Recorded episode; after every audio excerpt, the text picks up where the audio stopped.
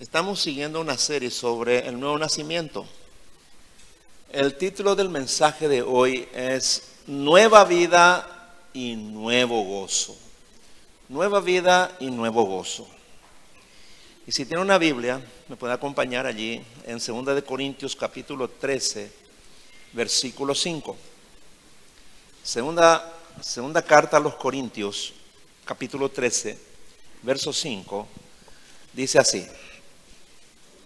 Dice el apóstol Pablo, examínense a ustedes mismos y pónganse a prueba para ver si están firmes en su fe.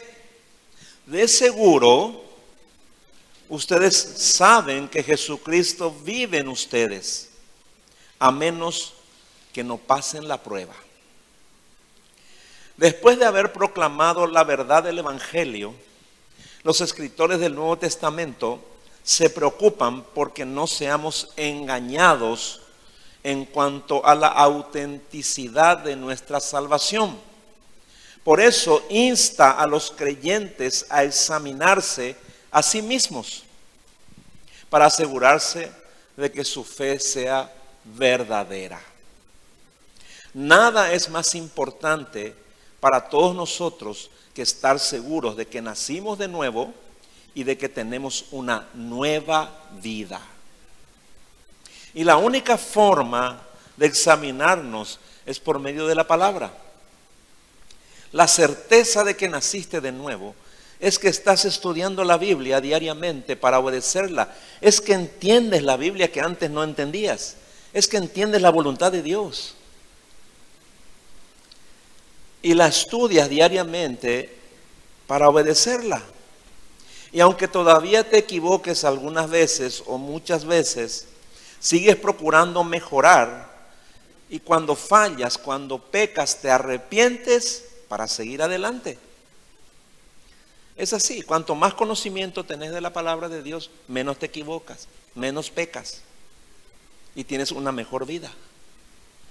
Otra evidencia de que naciste de nuevo es que dejaste atrás tu vieja vida aquella vida vieja de pecado y ahora estás viviendo una nueva vida totalmente renovada.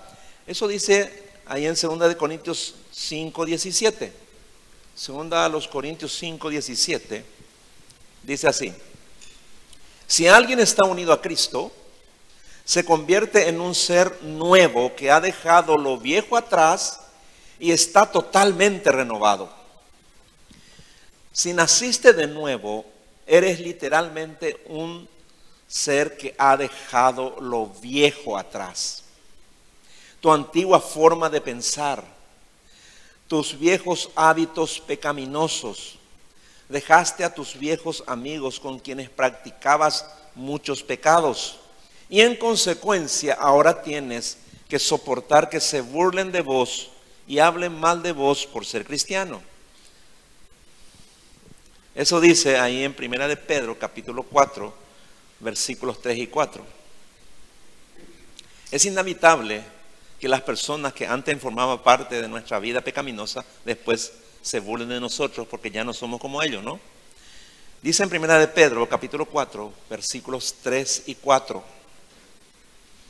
Ustedes ya han vivido suficiente tiempo como personas que no creen en Dios Cometían pecados sexuales y hacían todo el mal que querían.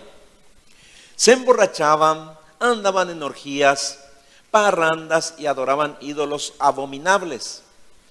Por eso, a los que no creen, ahora les parece extraño que ustedes ya no se unan a ellos en su vida loca y desenfrenada. Y por eso hablan mal de ustedes. Esa es una evidencia del nuevo nacimiento. ¿no? Las personas que antes salían contigo a farrear y a, cometer todos estos pecados, ¿verdad? Ya no te ven de la misma manera y se burlan, dice. Eso ya posiblemente les ha ocurrido a ustedes. Entonces, la evidencia de que nací de nuevo no, no es solo el hecho de que he dejado de pecar con mis viejos amigos o de mi vieja vida, sino que he perdido todo el deseo de volver a ser como antes. Y que ahora odio esos pecados que cometía. Me arrepiento y siento mucha vergüenza de mi pasado. Les pregunto, ¿alguna vez ustedes se encontraron con una persona de su vieja vida, una, un amigo o una amiga de antaño, de antes, ¿no? De antes de conocerle a Cristo. ¿Se reencontraron y volvieron a disfrutar como antes? Les digo, si nacieron de nuevo, se habrán dado cuenta de que ya no tenían nada en común. Ahí te das cuenta de que naciste de nuevo. Dice 2 de Corintios capítulo 5, versículo 17. Vamos a leerlo otra vez. Este, vamos a leer este pasaje en la versión Dios habla hoy. 2 de Corintios 5, 17. Por lo tanto, el que está unido a Cristo es una nueva persona. Las cosas viejas pasaron, se convirtieron en algo nuevo. Ahí lo recalca, ¿no? Si naciste de nuevo, repito, eres una nueva persona.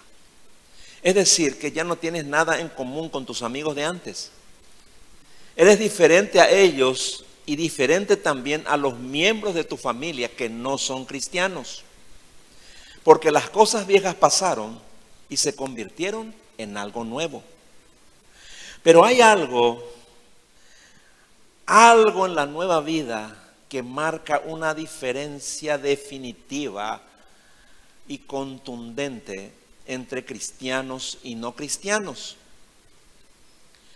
Porque cualquiera puede dejar de beber, cualquiera puede dejar de fumar, cualquiera de repente puede dejar de emborracharse. O quizás por, por mudarse o por irse a otro lugar, dejar a sus antiguos amigos, ¿no? Entonces, no siempre el hecho de haber dejado vicios, y, costumbres así malas, significa que una persona nació de nuevo. Una persona puede tal vez dejar de adulterar porque quedó inválido o porque ya no tiene la edad, ¿no?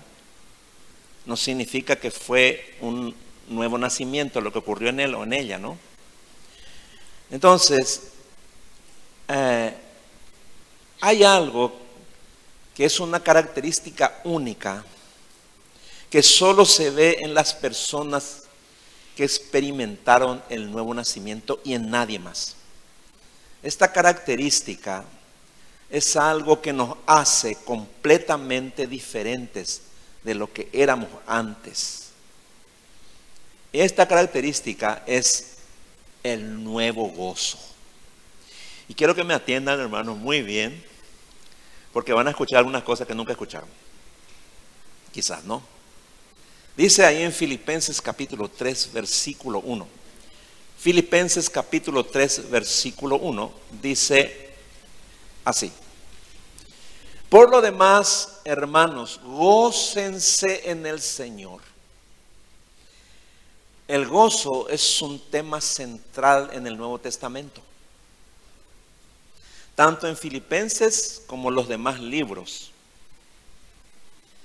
donde aparece alrededor de 150 veces. Pero como pueden ver aquí, el gozo se vincula con una relación. Ah, entonces, por eso es que Pablo manda a los creyentes que se gocen en el Señor. Este gozo lo podemos disfrutar solo si tenemos una relación íntima con el Señor Jesucristo. Nadie más lo puede experimentar, nadie más lo puede conocer. Entonces, si tienes una nueva vida, debes también tener un nuevo gozo. El gozo del que habla Pablo no es sinónimo de felicidad humana o de la forma en que lo conocíamos antes. No, sino que este gozo está asociado con el sentimiento de placer, perdón, este, este gozo, aclaro, no está asociado con el sentimiento de placer y de alegría cuando nos suceden cosas buenas. No, no es igual a ese gozo, a ese placer, perdón. Este gozo del que habla aquí Pablo es un gozo que permanece aún en medio de la debilidad, del dolor, del sufrimiento e incluso de la muerte. Este gozo se, se, ve allí, podemos ver allí en Santiago capítulo 1, versículo 2. Santiago capítulo 1, verso 2. Dice así. Hermanos míos, tengan por sumo gozo cuando se encuentren en diversas pruebas. Le está hablando a los cristianos que estaban pasando dificultades en aquellos tiempos. ¿Por qué le decía eso? Porque era una evidencia de que nacieron de nuevo.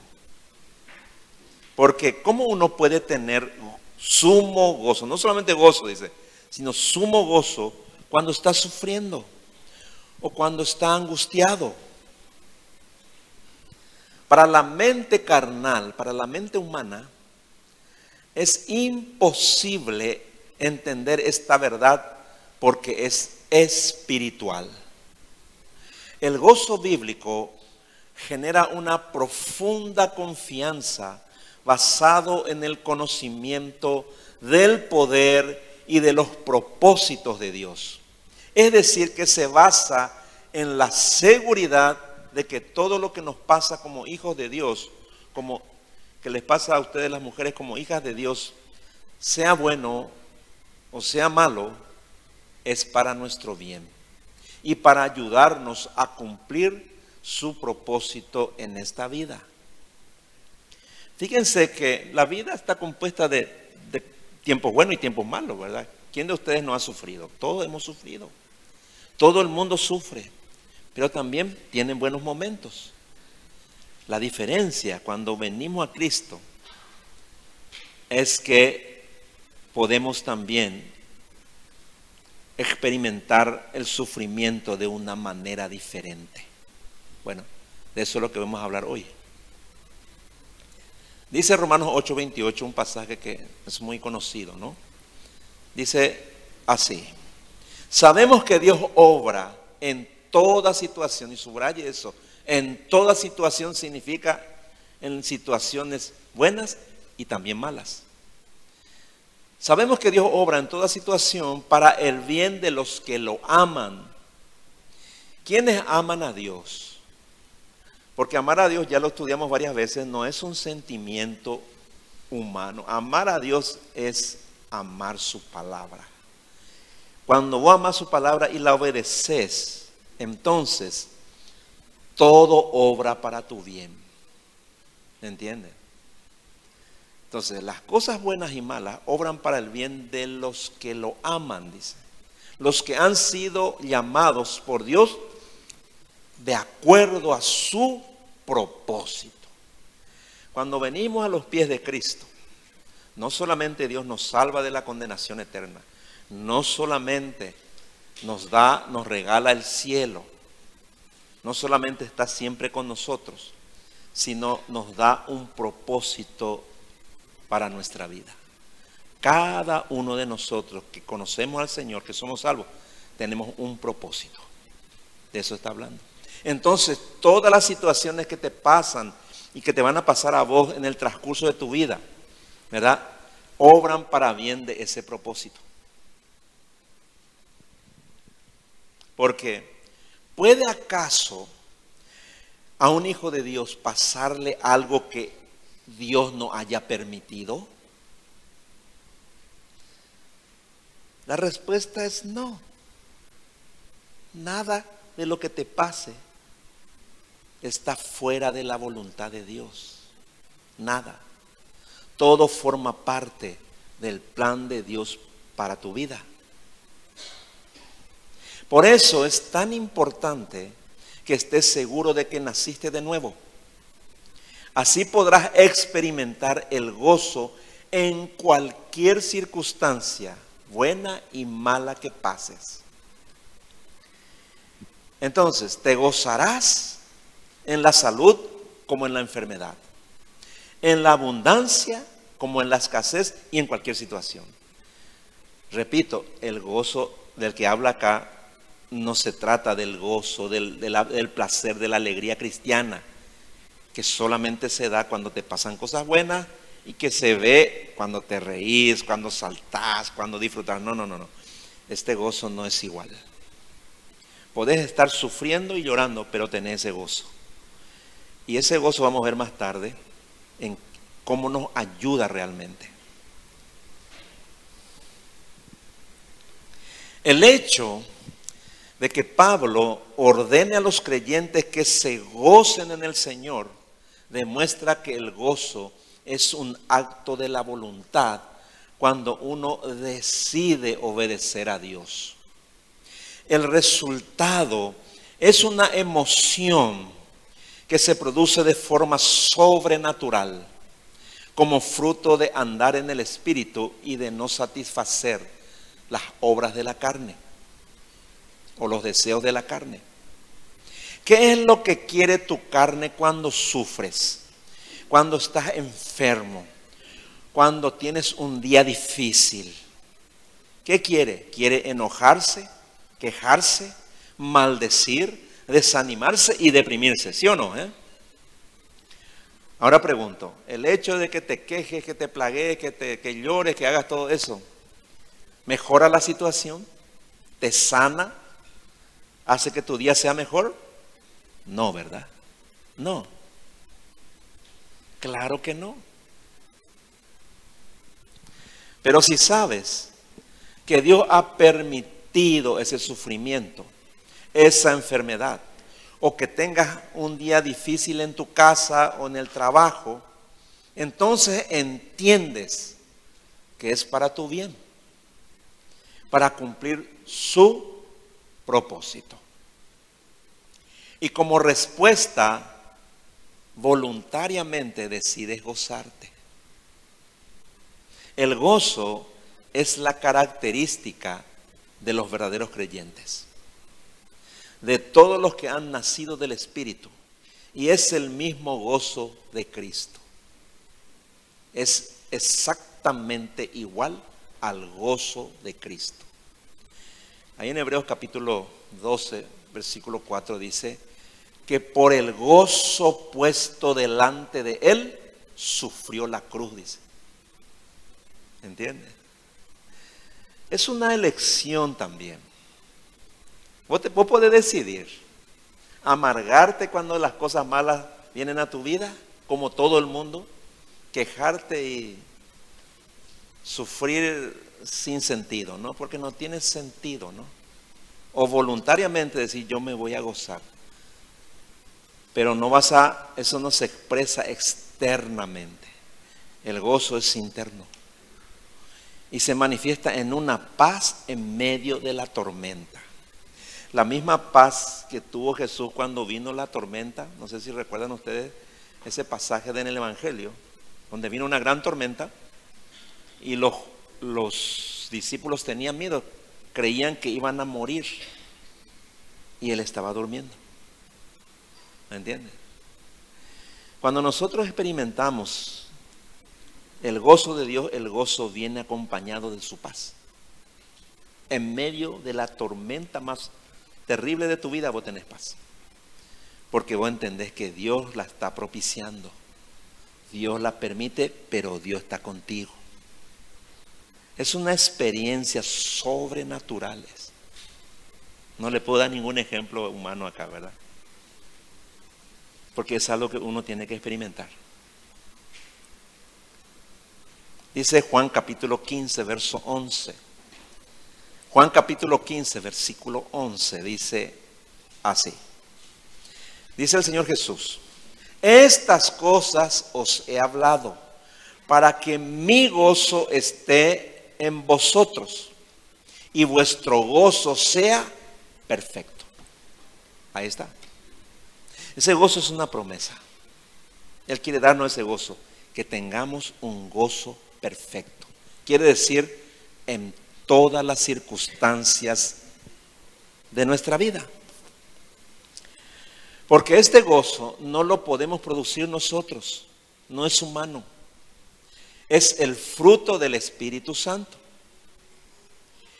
La carne, hermano, solo puede deleitarse en los placeres temporales y se alegra solo cuando nos suceden cosas buenas y favorables. Si tu felicidad depende de que tengas salud, dinero, amor y de que te vaya bien en la vida, y es lo único que le pides a Dios, eso puede ser solo por dos razones. Una, que tengas poco conocimiento de Dios. Y la otra razón es que no hayas nacido de nuevo y no tengas el Espíritu Santo. El gozo perfecto viene del conocimiento de la perfecta voluntad de Dios en su palabra y del poder del Espíritu que produce en nosotros el fruto. ¿Qué fruto? El que está ahí en Galatas 5:22 donde habla de los frutos del fruto del Espíritu Santo. Amor, gozo, paz, paciencia, bondad, benignidad, fe, mansedumbre, templanza, dice, contra esas cosas no hay ley, dice. Es, todo eso no es humano. Dios te da. Dios nos regala eso. ¿Me entiende? El gozo del Señor es imprescindible porque somos emocionalmente inestables. La preocupación por la estabilidad espiritual de los creyentes está presente en todo el Nuevo Testamento.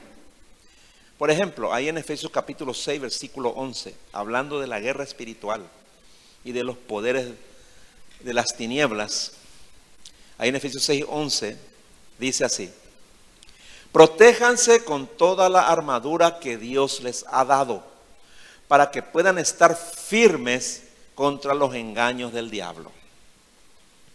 La estabilidad espiritual tiene que ver con el control de nuestras emociones, de nuestros sentidos. Ustedes saben que solamente el cristiano puede controlar sus emociones, sus instintos, sus sentidos. Solo el cristiano puede hacer eso. Fíjense que cuando vivíamos sin Dios, éramos llevados de aquí para allá por nuestras emociones. Así cuando todo iba bien, estábamos muy contentos, pero cuando todo iba mal, nuestras emociones cambiaban radicalmente y andábamos tristes, angustiados, enojados y sin paz. Esa es la característica de las personas que no conocen a Dios. Pero aún ahora, que ya conocemos al Señor, nuestras emociones todavía pueden controlarlo, controlarnos y, y hacernos daño cuando no la podemos controlar. Cuando nosotros nos dejamos llevar por los problemas cuando nos dejamos llevar por el enojo o nuestros deseos pecaminosos, ¿no? Entonces, pueden todavía hacer que tomemos malas decisiones, decisiones erradas, ¿no? Eso puede ocurrir en tu relación matrimonial, ¿verdad? En un momento de dificultad, en un momento de enojo, tus emociones pueden hacer que le maltrates a tu esposa o puede hacer que vos te vayas de tu casa, que abandone a tu esposo, a tu familia. En un momento dado puede abandonar a tus hijos. En un momento dado querés, vayas a querer desaparecer de la tierra, querés matarte o querés hacer algo muy malo, ¿no? Eso es porque las emociones te están controlando, ¿no? Entonces, el diablo, hermano, sabe que somos frágiles emocionalmente. Y se aprovecha de esa debilidad para tentarnos. Toda tentación del diablo viene a través de nuestras emociones. El diablo te habrá tentado muchas veces. Y si caíste, cometiste muchos errores. Por eso tenés que cuidarle a tus hijos también, especialmente cuando son adolescentes, de 12, 13 años en adelante, que son puras emociones. ¿eh? Por eso en esa etapa los jóvenes cometen muchos errores, muchas equivocaciones. Y algunas de ellas, ¿verdad?, van a ser para, sus consecuencias van a ser para toda la vida. Por eso, Dios quiere darnos su gozo. Dios quiere que tengamos ese gozo. Porque el diablo nos ofrece placer para pecar. Las personas sin Dios viven para el placer. Usted y yo vivíamos antes para el placer. Las personas sin Dios viven para gratificar sus sentidos constantemente. Vamos a pensar juntos. ¿Por qué alguien fuma? ¿Por qué alguien vapea? O qué sé yo, esa cosa. ¿Por qué lo hace? ¿Qué sentido tiene? Pregunto. Vamos a pensar con inteligencia. ¿Es inteligente fumar? Pregunto nomás. Si hay un cartel que dice ahí bajo la cajetilla, dice fumar, dice daña la salud, produce cáncer, dice. Igual la gente fuma. ¿eh? Y hay gente que fuma mucho. ¿Por qué fuma? Para gratificar sus sentidos, para tener placeres. Solo para eso. Vieron que el deseo de, tener placer no tiene nada que ver con la inteligencia. No se usa la inteligencia para eso. Ahora voy a tener que quitar tu mente inteligente, tu, tu inteligencia para poder gratificar tus sentidos. ¿Me entiende? ¿Por qué la gente se emborracha? ¿Por qué no toma nomás? ¿Por qué tiene que emborracharse? Pregunto nomás. ¿Es algo inteligente o no? ¿Verdad que no? No. ¿Por qué? Porque el placer supera su capacidad para pensar. El deseo de placer, ¿no? ¿Por qué la gente apuesta? ¿Por qué se va y se mete en un casino y amanece todo y pierde toda su plata? Saben que van a perder, ¿verdad? Pero van igual. ¿Por qué? No es algo inteligente, ¿no? No. ¿Verdad? Por placer. ¿Por qué los jóvenes fornican? O cualquier persona va y fornica. Pregunto nomás. ¿Es algo inteligente? Pregunto. No. ¿Por qué lo hacen? Porque quieren placer, por eso.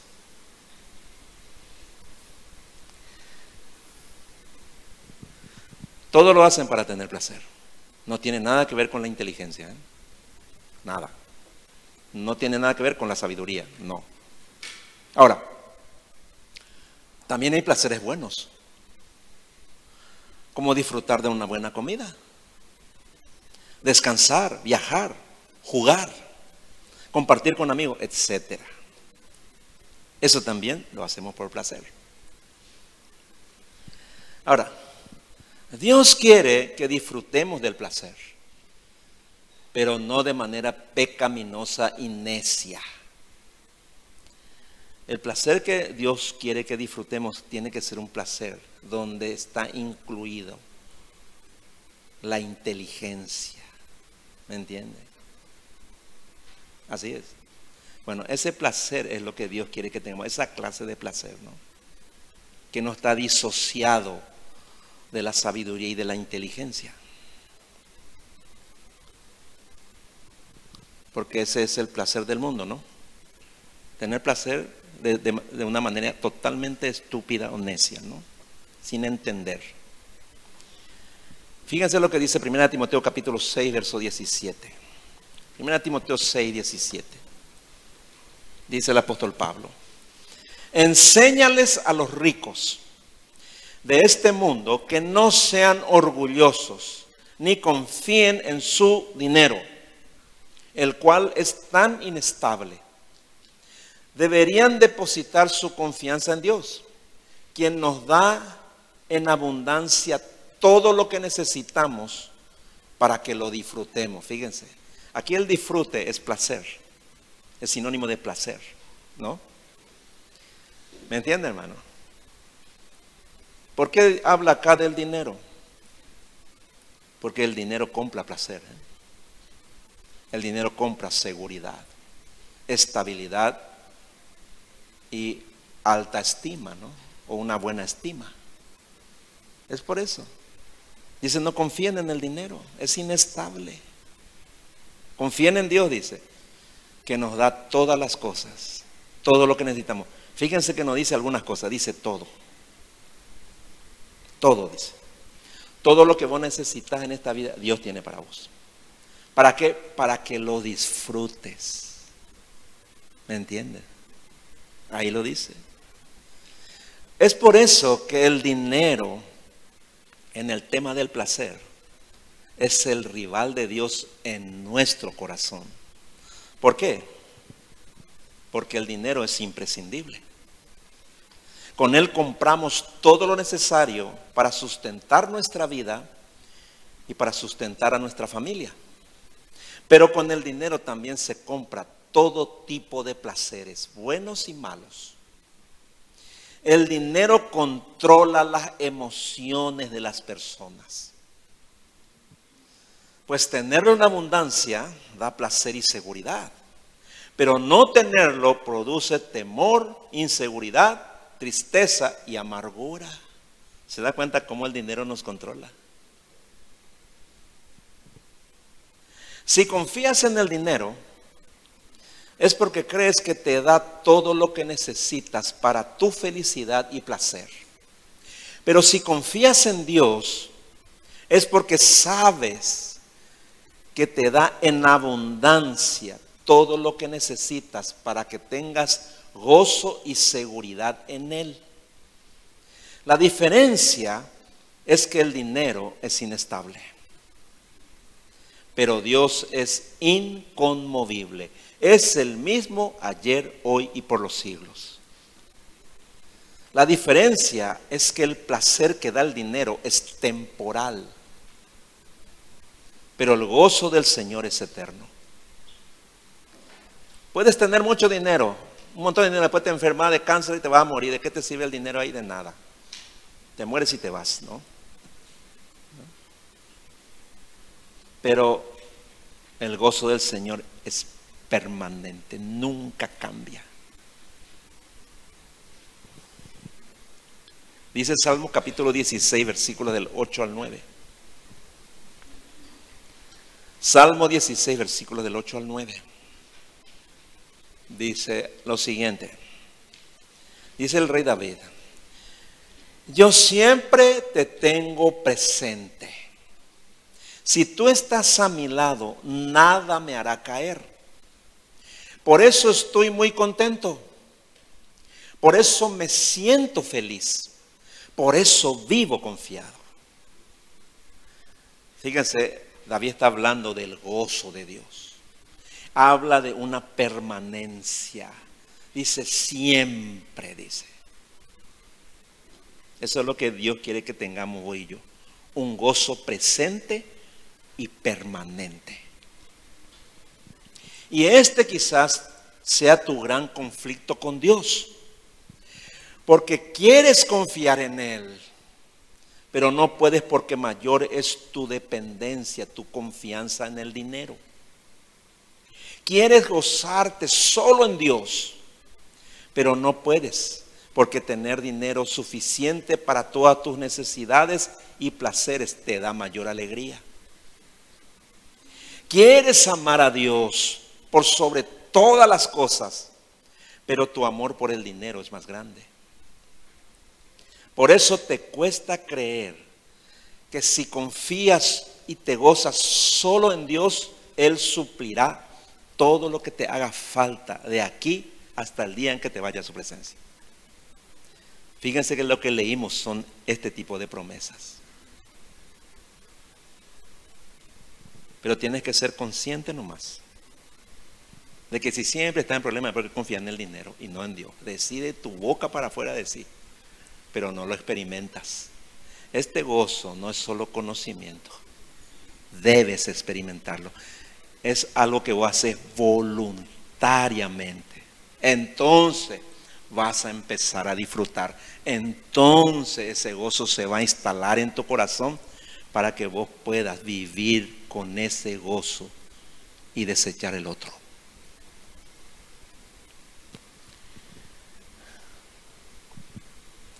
Es por eso que el Señor nos advierte en Lucas capítulo 16, versículo 13. Lucas capítulo 16, verso 13 dice lo siguiente. Dice el Señor Jesús, ningún siervo puede servir a dos patrones al mismo tiempo. Odiará a uno y amará al otro. O se dedicará a uno y despreciará al otro. Ustedes no pueden servir a Dios y a las riquezas al mismo tiempo. Eso es lo que hacemos comúnmente. Servimos a Dios y a las riquezas también. Dependemos de Dios, pero también dependemos del dinero. Constantemente. Ese es nuestro problema. Cuando amas el dinero, odias a Dios. Cuando el placer que obtienes a través del dinero es más deseable que el gozo del Señor, le desprecias a Él. Eso, está, eso es lo que enseña aquí. ¿Saben qué es lo más difícil para los cristianos? Dejar de confiar en el dinero para confiar en Dios. ¿Crees que vas a perder dinero si confías en Dios? No, al contrario. ¿Qué es lo más difícil para los cristianos? Dejar de, buscar el placer que proporciona el dinero para encontrar el gozo en Dios. Eso, eso quiere decir que ya no vas a más disfrutar de una buena comida, de comer tu asado, de salir de, y de vacaciones. No, no, no, no, no, no, no significa eso. Solo que el gozo de todas esas cosas que disfrutas ahora ya no va a depender del dinero, sino de Dios. Y Dios entonces te da el dinero para que lo uses. De Dios viene todo, ¿me entienden? Es de Dios. Tu trabajo, tu salud, todo lo que vos tenés, viene de Dios. Entonces tenés que aprender a confiar en Dios y no en el dinero. A buscar el placer, el, el gozo de Dios y no el gozo en el dinero. No sé si lo están entendiendo, hermano. Es un poco complicado, ¿no? Porque nunca lo entendimos así, ¿verdad? Entonces, yo quisiera que cada uno de ustedes puedan entender o pudieran entender esta verdad. Tus problemas con el dinero nunca se van a acabar hasta que tu gozo y tu confianza estén solo en el Señor. Esa es una verdad. Fíjense lo que dice 1 Timoteo capítulo 6, verso 10. 1 Timoteo capítulo 6, verso 10 dice, porque todos los males comienzan cuando solo se piensa en el dinero. Fíjense, por el deseo de amontonarlo, muchos se olvidaron de obedecer a Dios y acabaron por tener muchos problemas y sufrimientos. Debes entender esto. Todos tus males comienzan cuando piensas en el dinero para tener seguridad y cuando todo lo que necesitas es el placer que te da el dinero. Así es como te olvidas de obedecer a Dios. Y en consecuencia tendrás muchos problemas y sufrimientos toda tu vida. Es una realidad. Y hoy es un buen día para que escojas entre el gozo de Dios que es gratis y el placer del mundo que debes comprar con dinero. ¿eh? ¿Qué es lo que más deseas?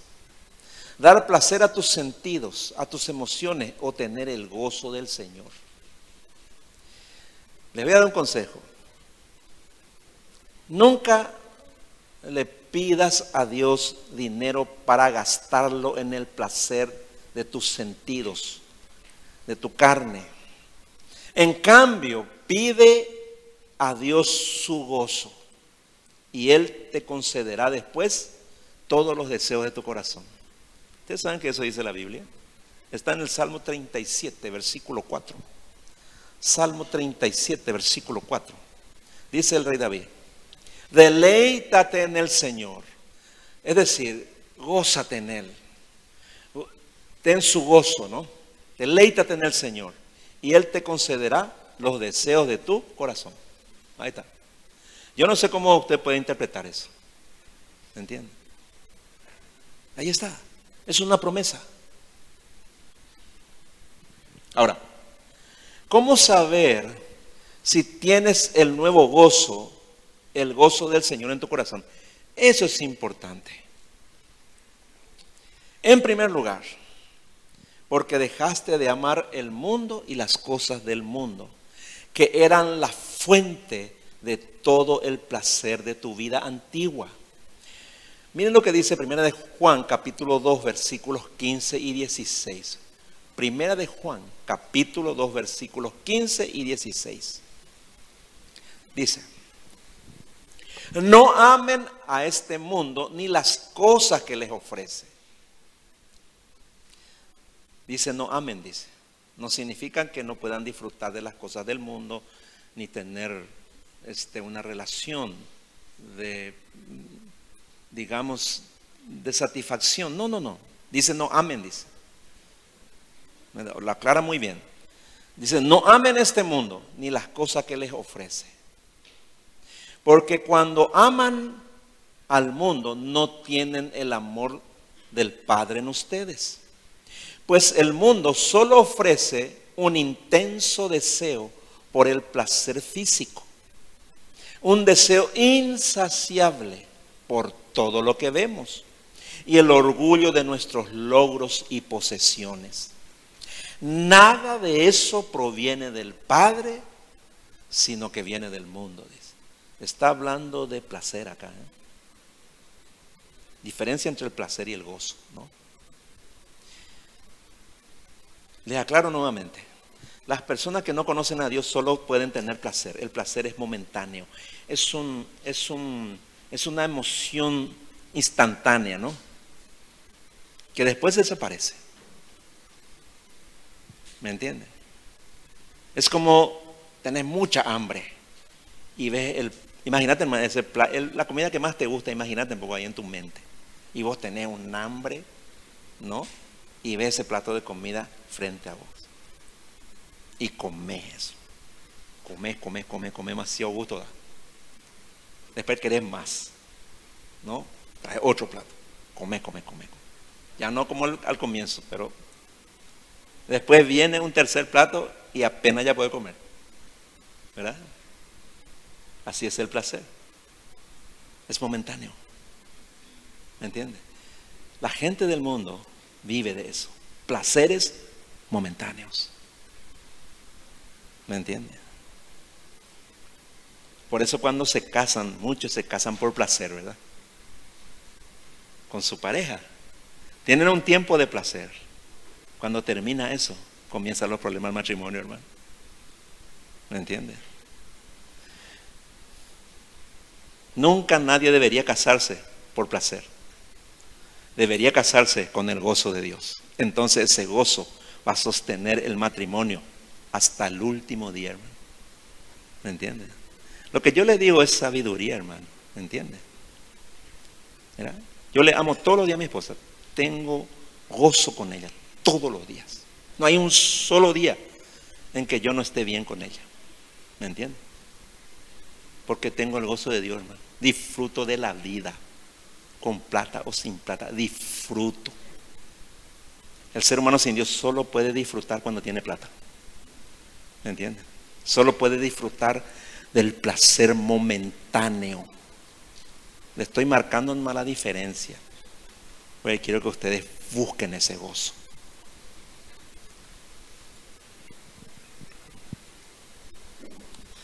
Entonces, ¿saben cómo es el gozo del Señor? Es diferente al placer emocional. Repito que es momentáneo. Ustedes tienen que ver la diferencia, ¿no? Por eso no depende de las diversiones y de los deleites que el mundo ofrece.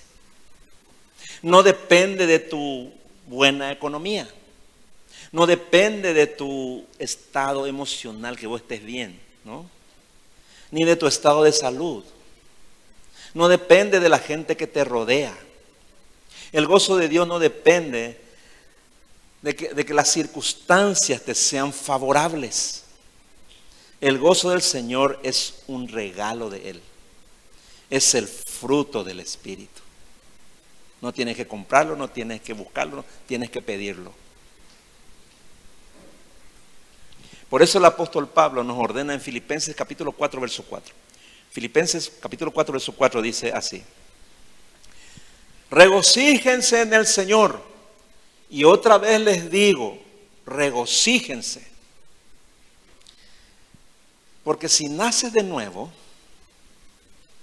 si nacimos de nuevo, si somos hijos de Dios, ya tenemos su gozo y con su gozo tenemos su paz también. La paz y el gozo van juntos. ¿eh? Fíjense que en el mundo no, la gente se goza, está exaltada, está gritando por ahí, ¿verdad? El gozo del mundo no, no viene acompañado de la paz. Siempre es un alboroto, ¿verdad? Es un desorden, es griterío, es, ay, ¿verdad? No, no hay paz con eso. El gozo de Dios viene acompañado de la paz, ¿no? Entonces, tenemos su gozo y tenemos su paz.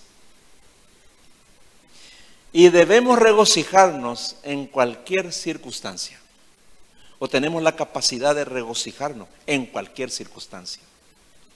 ¿Sabían que cuando Pablo escribió la epístola a los filipenses, él estaba en la cárcel? Sí. Estaba en el cepo. Sus piernas estaban en el cepo. Pero aquí dice que él estaba lleno de gozo. No de su gozo, sino del gozo del Señor. Miren ahí en Nehemías capítulo 8, les voy a leer. Nehemías capítulo 8, versículo 10. En la última parte dice así. Nehemías 8, versículo 10. Dice, no estén tristes pues el gozo del Señor es nuestra fortaleza. El pueblo de Israel estaba en ese tiempo muy afligido, ¿no? Las murallas del templo había sido destruido, el pueblo estaba desamparado, estaban pasando situaciones muy difíciles. Y les dice él, les leyó la palabra de Dios al pueblo, dice, y le dice, no estén tristes, pues el gozo del Señor es nuestra fortaleza. Esta es la gran diferencia entre el placer humano, que es momentáneo y solo sirve para los buenos momentos de la vida, y el gozo del Señor que sirve para toda circunstancia. Nos gozamos en los buenos tiempos, dando gracias a Dios. Y cuando pasamos por circunstancias difíciles, el gozo del Señor es nuestra fuerza. Ahí lo dice, hermano. ¿Me entiende? Por eso le dije al rato, hay algo que vos no conoces. El gozo de Dios es nuestra fuerza, es nuestra fortaleza, dice. Imagínense, eso ya no entra en la mente humana, ¿no? El gozo es un elemento tan, tan esencial para la estabilidad espiritual de los creyentes que Pablo insistió aún más en el mandato. Y otra vez les digo, regocíjense. Regocijarse es un mandato imperativo, presente, siempre presente. Es un llamado a los creyentes a la práctica continua de regocijarse. Porque es una decisión. Nos manda. Vos decidís voluntariamente regocijarte o amargarte. Vos decidís. ¿Me entiendes? Yo suelo ver a veces, por un motivo, los, los estados ahí del Facebook. No suelo ver así todos los días, pero suelo mirar. ¿Sabe para qué, hermano? Para ver el estado de ánimo de las personas. Yo tengo solamente tengo entre mis amigos solamente cristianos, ¿verdad? Muy pocos son los que no son cristianos. Y me da pena a veces ver que la gente del mundo tiene más ánimo que la gente de la iglesia. Ahí se ven los estados de ánimo. Hay mucha tristeza, mucha decepción, mucha queja. ¿Verdad? Y cuando están, algunos vienen es porque están farreando. ¿Entiende? No hay gozo. Nadie, nadie sabe, nadie entiende, ¿me entiende? Pero vos lo estás entendiendo hoy. ¿Me entendiste? Es interesante eso. Vos cantar, tengo, Señor, tu gozo, ¿no? Pero vos no experimentás ese gozo. Analizar nomás tu casa nomás luego, tu familia. Analizar a tu hijo nomás. ¿Qué es lo que le da felicidad? Cuando están felices, ¿por qué es? Cuando tu esposa está feliz, ¿por qué es? Cuando tu esposo está feliz, ¿por qué es? Cuando vos estás feliz, ¿por qué razones? Pensá un poco y analiza. Es importante. Entonces, ni la cárcel, ni las pruebas difíciles podían empañar el gozo de Pablo. Hermanos, nunca busquen gozo en un mundo malvado, en el mundo malvado en que vivimos, ni en las personas que pueden cambiar, herir y decepcionar. Eso estaba predicando justamente el pastor José ayer. Las personas nos decepcionan, nos abandonan, ¿me entienden? Nunca busquen el gozo la felicidad en la gente. Búscanla en Dios, hermano. La única fuente segura, confiable, inalterable y constante de gozo es Dios. Por eso Pablo les manda a los cristianos a regocijarse en el Señor. Pregunto, ¿qué viene a tu mente cuando pensás en Dios? ¿Qué viene a tu mente? ¿Qué piensas? Cuando hablas de Dios, cuando viene a tu mente Dios, ¿qué piensas? Si has nacido de nuevo, lo primero que debe venir a tu mente es gozo. Gozo. Eso es lo que más necesitas vos y lo que más necesito yo de Dios. Gozo. Para vivir la vida. El gozo del creyente viene del conocimiento de Dios, de experimentar su fidelidad, su amor y su cuidado. En segundo lugar, la certeza de que tienes el gozo en tu corazón es darte cuenta de que nada te falta. Esa es otra evidencia. En el Salmo 23, versículo 1 Salmo 23.1 dice David, el Señor es mi pastor, nada me falta. ¿Puedes decir también lo mismo? El Señor es mi pastor, nada me falta. Si crees que Dios está contigo y todavía te falta algo, no tienes gozo. No tienes el gozo de Dios si estás amargado y decepcionado de la vida porque no tienes todo lo que quieres para ser feliz, entonces no tienes gozo. Ni el Señor es tu pastor.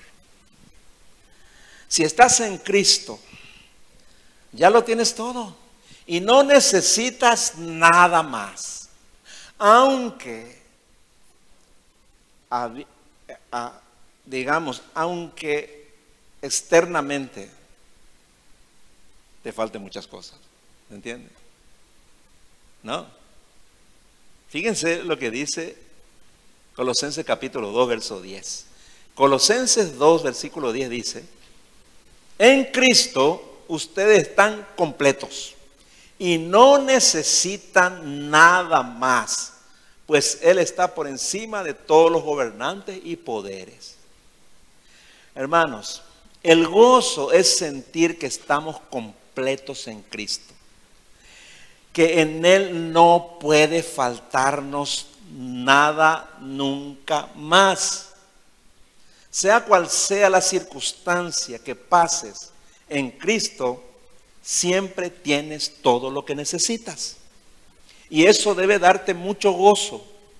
Y si tienes gozo, nunca te apartarás del Señor. ¿Saben por qué la gente se aparta de, Cristo cuando tiene problemas?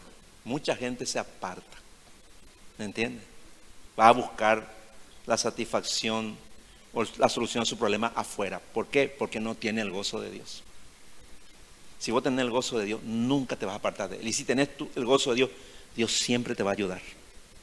Siempre va a satisfacer todas tus necesidades. La clave es el gozo. Entonces, sea cual sea la circunstancia que pases, en Cristo siempre tienes todo lo que necesitas. Y eso debe darte mucho gozo. Repito, y si tienes ese gozo, nunca te vas a apartar de Dios. Nunca. Y ven más en tus hijos. Tus hijos se van a apartar de Dios si no tienen el gozo. No, no vas a poder retenerle en los caminos de Dios si ellos no tienen ese gozo. Porque el placer del mundo los va a llevar. Los va a arrastrar hasta perderlos totalmente. El problema es que si vos no tenés el gozo de Dios, ¿cómo lo van a tener ellos? ¿Me entiendes, hermano? Por eso es vital que tengas el gozo de Dios, que salgas de aquí con el gozo de Dios. Sus vidas van a cambiar, hermano, grandemente. Estoy terminando. Dice, les pregunto, ¿alguna vez al meditar sobre tu vida con Dios, ¿entendiste que nada te falta? ¿Que lo tienes todo? Pero estoy hablando de no faltarte absolutamente nada en ninguna área de tu vida. Porque el Señor está contigo y Él te llena por completo. ¿Ya tuviste esa experiencia? ¿Cuántas veces la tuviste? Y si no la tuviste, en realidad debes buscarla eso. Debes buscar eso, ¿no? Para que sea una realidad en tu vida. Porque la experiencia continua del gozo de Dios es que nada te falta. Y esa es la felicidad verdadera. Porque por lo general los que no conocen a Dios nunca están satisfechos con lo que tienen. Siempre creen que algo les falta para estar completos y ser felices. La continua insatisfacción es sinónimo de un corazón infeliz y de falta de gozo. Mientras que la constante experiencia de plenitud y satisfacción en Dios en cualquier situación es sinónimo de perfecta felicidad. Termino con este pasaje. Dice Habacuc. Ahora van a entender por qué Habacuc dijo esto ahí en el libro de Habacuc, capítulo 3, versículos 17 y 18. El libro de Habacuc es un libro que habla de la, del estado terrible en que estaba el pueblo de Israel. Estaba destruido por sus enemigos, no tenían nada los enemigos arrasaron los campos, robaron todo el ganado, estaban sin nada. ¿no? Y el profeta dice así, Habacuc 3, 17 y 18. Aunque las higueras no florezcan y no haya uvas en las vides, aunque se pierda la cosecha de oliva y los campos queden vacíos y no den fruto, aunque los rebaños mueran en los campos y los establos estén vacíos, aún así me alegraré en el Señor, me gozaré en el Dios de mi salvación. Esto es lo que significa tener el gozo y la felicidad perfectas. Esto es. Van a venir tiempos buenos a tu vida. Tal vez ahora mismo estés pasando un tiempo bueno. Pero créeme que van a venir tiempos malos. Créeme. No vas a evitar que vengan tiempos malos a tu vida. No vas a poder evitar que venga la enfermedad, que toque a tus hijos, que toque tu economía. No vas a evitar. Nadie puede evitar eso. Nadie puede evitar. ¿Me entiendes? Entonces, prepárate. Prepárate. Dile al Señor, dame tu gozo para que yo pueda ser feliz contigo sin importar lo que pueda pasarme. Porque yo sé que tú vas a permitir todo lo que me pasa para que yo pueda tener gozo solamente en ti. Si tienes el gozo de Dios, lo tienes todo. Lo tienes todo, ¿me entiendes? Te lo digo por experiencia. Viví una vida que no es de este mundo. Una felicidad que nadie conoce. Que nadie puede decir, ¿por qué es lo que vos tenés que ser feliz? ¿Por qué es lo que vos tenés que tener gozo? ¿Me entiendes? No tiene nada que ver con lo que le causa placer al mundo, ¿me entiendes? No tiene nada que ver. Y eso es lo que te une a Dios de manera perfecta. Dile a tus hijos que busquen este gozo. Y van a ser verdaderamente felices. No van a tener que entrar en la adolescencia fornicando, ¿verdad? Probando drogas, buscando los placeres de este mundo, que les van a destruir la vida. Ora por ellos. Dile que busquen este gozo. Vos no le vas a poder, ellos lo tienen que buscar. Siempre van a ser felices. Porque eso es lo que Dios quiere, hermano. Que seamos siempre felices en cualquier circunstancia. Amén, hermano. ¿Por qué no inclinas tu rostro? Vamos a orar.